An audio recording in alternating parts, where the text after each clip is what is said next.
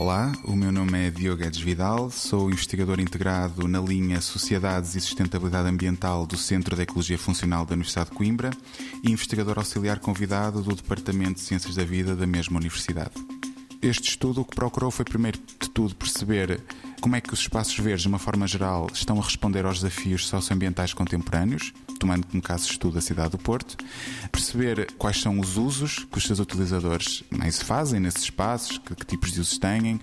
e eh, também tentar identificar padrões de comportamento humano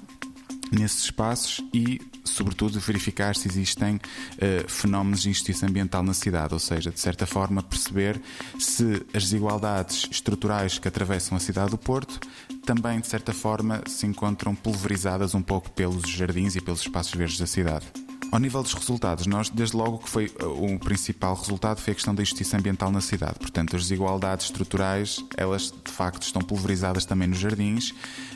e nós conseguimos perceber que as zonas da cidade que se encontram em maior privação socioeconómica ambiental correspondem também jardins que, os, primeiro tudo, que os utilizadores avaliam como não, não satisfazendo as suas necessidades e uh, também ao nível daquilo que, são, uh, daquilo que foi a avaliação da nossa grelha. Percebemos que, que precisam de mais manutenção de limpeza,